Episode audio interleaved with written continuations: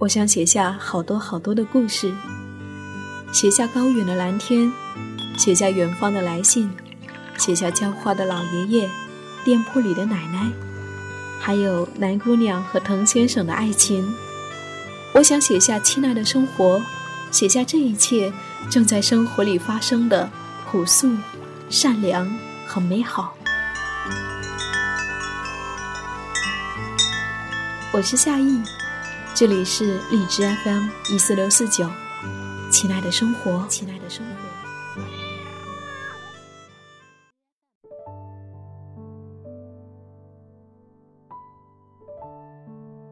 如果你愿意，生活就是远方。嗨，亲爱的耳朵，你好啊，我是夏意，夏天的夏，回的意，很高兴又和你在一起。喜欢读汪曾祺，喜欢他那清清淡淡的文字，在他的文章里面，你总能看到生活深处的诗意。那么今天，我想要跟你分享我写下的这篇关于汪曾祺的文章。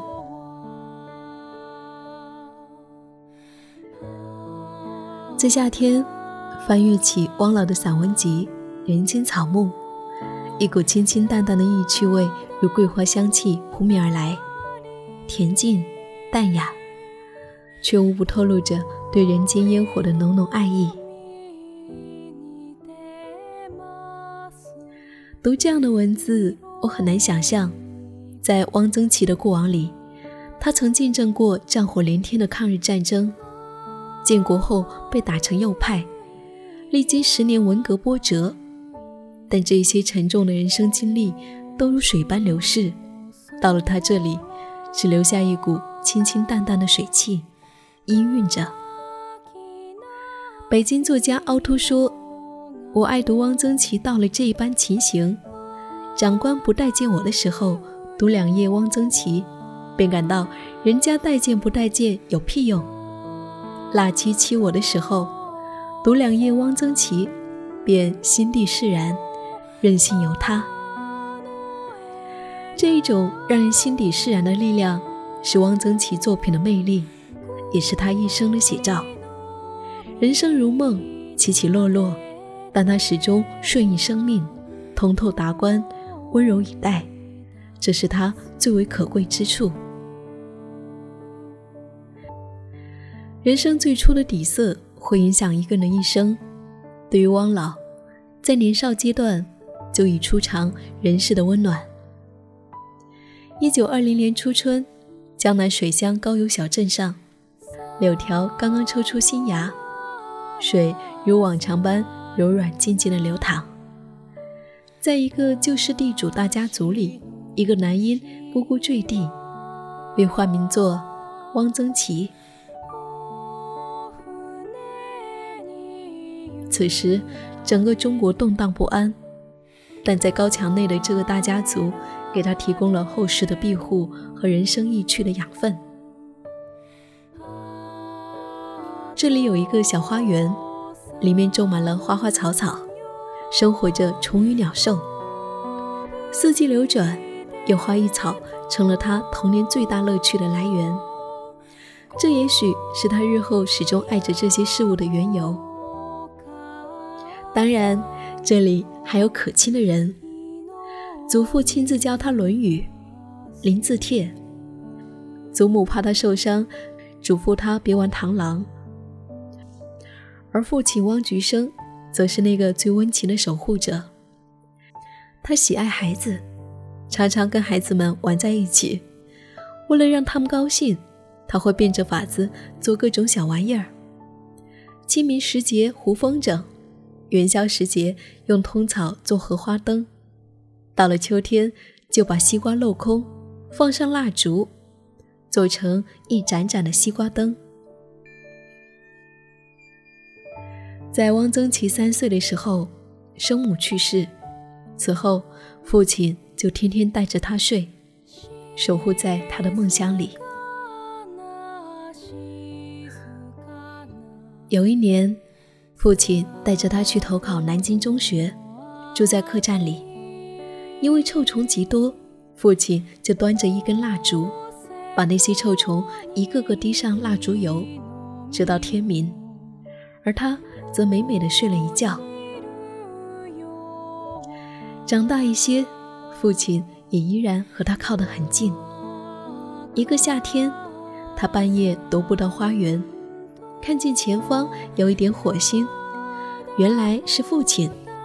父亲递给他一支烟，两个人就那样各自抽着烟，吧嗒吧嗒的想着各自的心事。这一种暖意一直持续到十九岁那年，远离家乡去西南联大求学。年少时的这十九年时光，如同月光，在他人生底座上落了一层清亮的底色。从此，这一股恬静贯穿他的一生。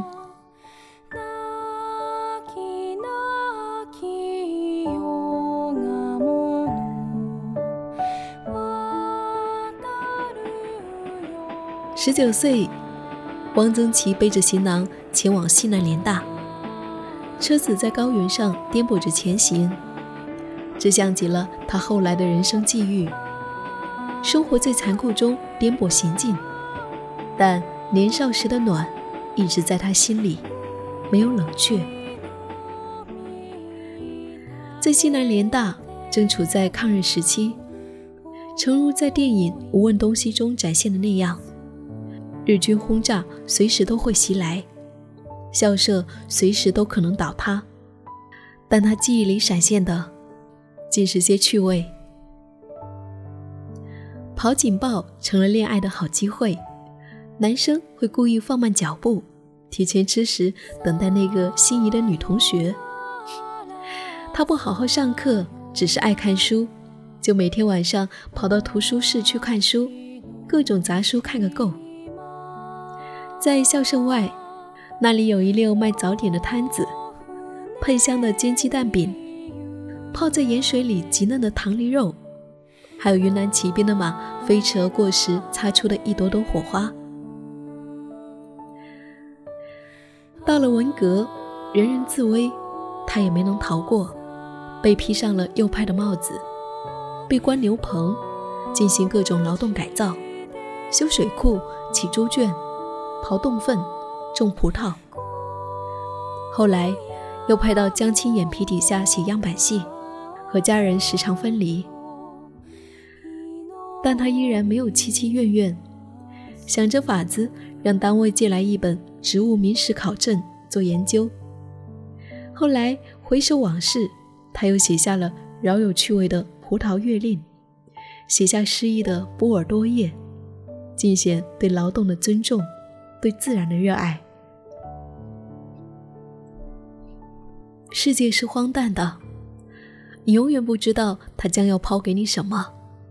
如果一个人仍能在夹缝中努力寻找一点意趣，这是十分难得的修为。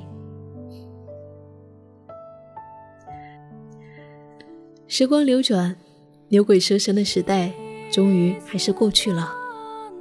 在花甲之年，汪老终得安定，在笔下梳理过去的大半生。写下了在文坛大放异彩的《受戒》《大错记事》《一柄》和留存于后世的多数作品。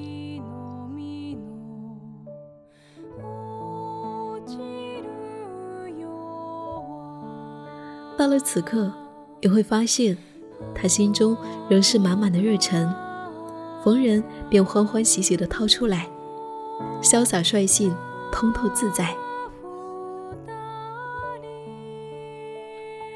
寻寻常常的一点小事，到了他的笔墨下，尽显洋洋洒洒的烟火气和古典美学的意趣。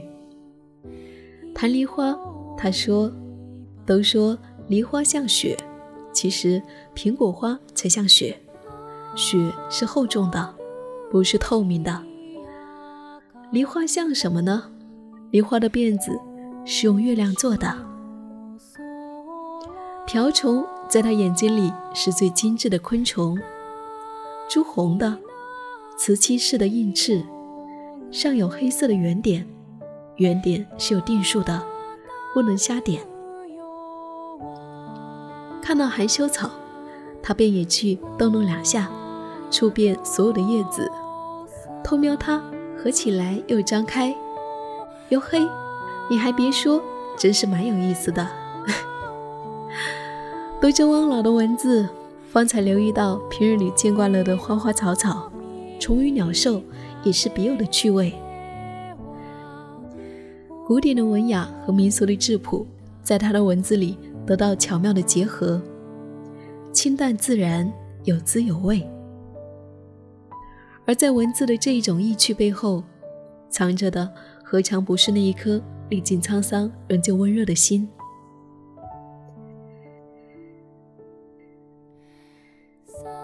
一九九七年，在病榻上的他，留给世人的最后一句话是：“爱，出院后第一件事，就是喝他一杯晶明透亮的龙井茶。”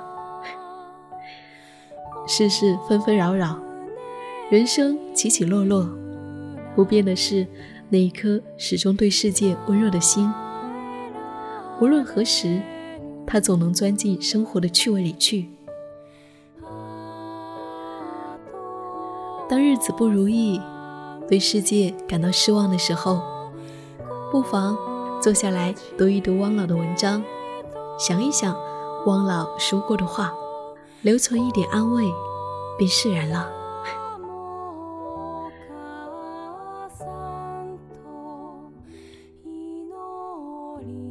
感谢的收听，我是夏意，夏天的夏，回忆的意。感谢我的声音和日记有你相伴。如果你想要找到我，可以在公众号关注 “nj 夏意”，大写的 “nj”，夏天的夏，回忆的忆，就可以找到我了。如果你愿意，生活就是远方。我们下期见。